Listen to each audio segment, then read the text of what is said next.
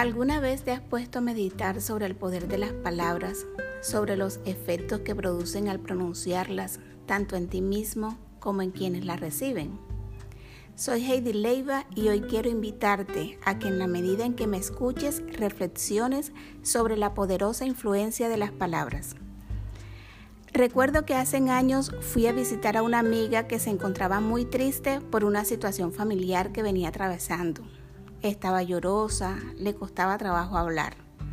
En ese momento entró otra amiga al lugar donde nos hallábamos y la saludó de la siguiente manera. A pesar de tu tristeza, luces hermosa. Después le siguió dirigiendo expresiones alentadoras y esperanzadoras y entonces pude ver cómo iba cambiando el rostro de mi amiga. Ahora ya no arrastraba las palabras al hablar, sonreía y conversaba alegremente. Su rostro y su estado de ánimo habían cambiado de manera llamativa. Esto me hizo pensar en lo que escribió Salomón en Proverbios 12:25. La angustia deprime al hombre, la palabra amable lo alegra. Por otra parte, recuerdo una ocasión cuando en una reunión de trabajo un compañero me dijo en público que no quería trabajar conmigo. La experiencia fue reveladora para mí, ya que lo que quise hacer en ese momento fue levantarme de la silla, darme la vuelta y marcharme. Recuerdo que en ese momento sentí sentimientos de tristeza, de orgullo herido. Me sentí inclinada a ponerme a la defensiva y a ser descortés afectada pues por la, por la frase pronunciada por mi compañero. Aquí también pude darme cuenta del gran poder que tienen las palabras. Adolfo Hitler, presidente y canciller de Alemania entre los años 1933 y 1945, llevó al poder el partido nazi, lideró un régimen totalitario que inició la Segunda Guerra Mundial con el principal propósito de cumplir sus planes expansionistas en Europa. Ya había conquistado varios países de ese continente y sabía que si conquistaba Inglaterra sería posible que toda Europa se rindiera a sus pies. Pero Winston Churchill, primer ministro de esa nación, dirigió las siguientes palabras al pueblo británico. Les dijo, aunque toda Europa caiga nosotros nunca caeremos, seguiremos hasta el fin. Pelearemos en los mares, en los océanos, en las playas, en la tierra, en las calles y en las colinas. Nunca nos rendiremos. Estas palabras obviamente le dieron fuerza y coraje al pueblo inglés. Y tal como lo dijo Churchill, así sucedió. Nunca se rindieron a pesar de que fue una de las naciones más bombardeadas durante la guerra se mantuvieron en pie gracias al poder de sus palabras. Una palabra adecuada pronunciada en el momento oportuno puede cambiar una vida. De hecho, somos fortalecidos y bendecidos por las palabras agradables y, positivas. Las palabras pueden enojarnos o pueden calmarnos. También pueden modificar nuestro estado de ánimo, nuestras emociones y conducirnos a actuar de manera diferente, pues tienen un gran poder. Una palabra, una simple palabra es capaz de sanarnos, ya que una expresión positiva, sanadora, bondadosa, amorosa, puede neutralizar las muchas ideas negativas que llenan nuestras mentes. Pensamientos de enfermedad, de muerte, de odio o recuerdos dolorosos.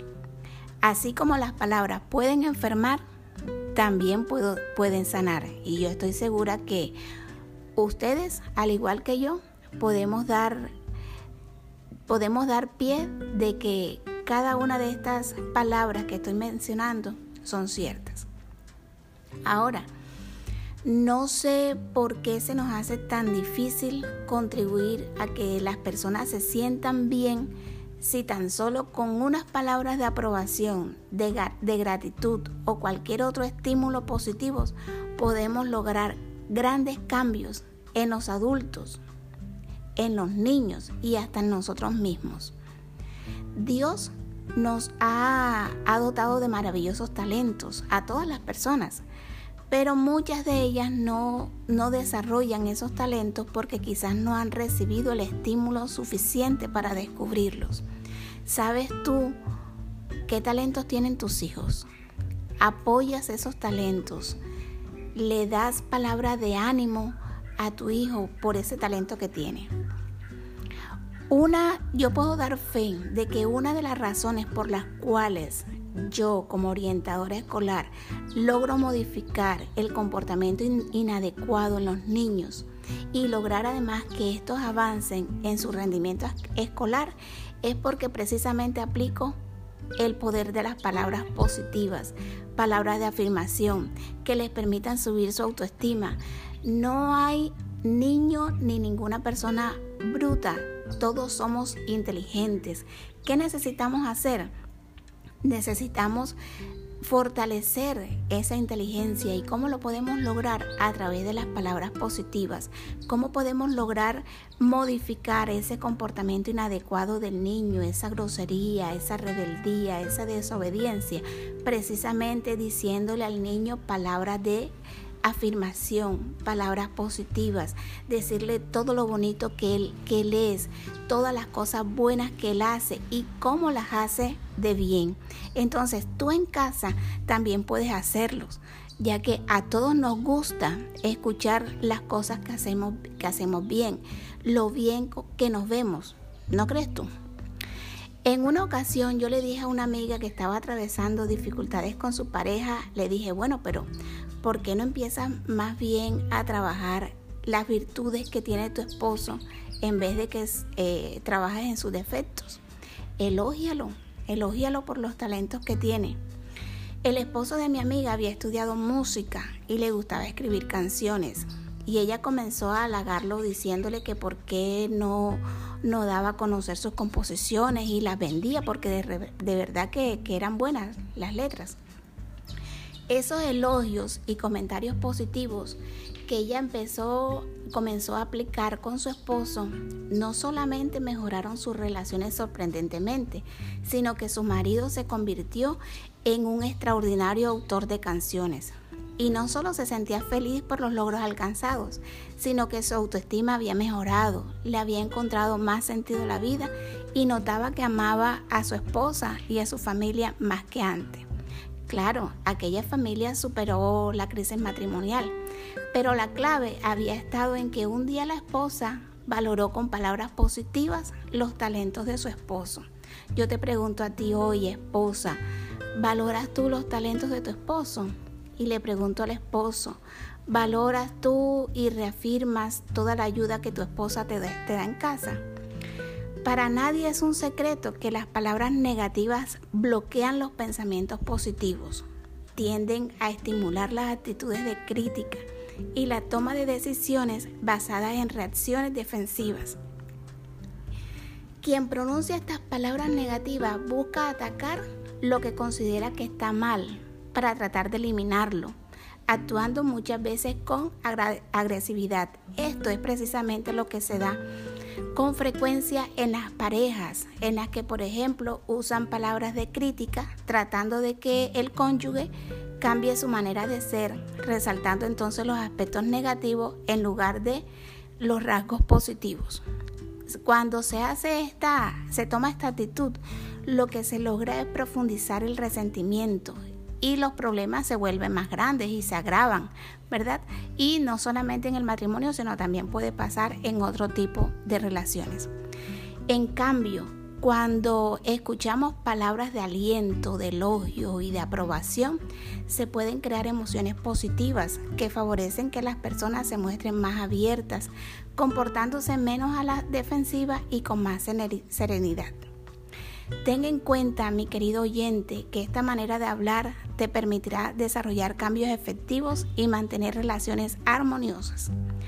Para mantener el ánimo y tus pensamientos positivos, trata cada día de elogiar de forma sincera a alguna persona de tu entorno, pues todo el mundo tiene alguna cualidad digna de ser celebrada. Todos nosotros normalmente somos conscientes de nuestros defectos y errores, no necesitamos que nos los estén resaltando, ¿verdad?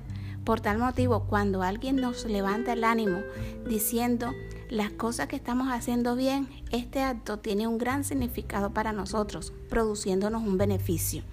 Ahora, si hemos sentido y experimentado eso, ¿por qué no lo hacemos con los demás? Para que ellos puedan también sentir ese gran bienestar que infunde el hecho de animar, de elogiar y de agradecer.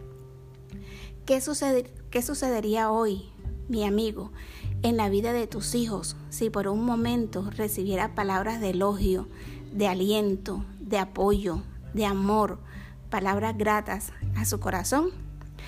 En vez de hablar sobre los defectos de los demás, resaltemos los dones y talentos que tiene, sobre todo con los familiares, con los amigos, con los compañeros de trabajo o aquellas personas que te ofrecen algún servicio.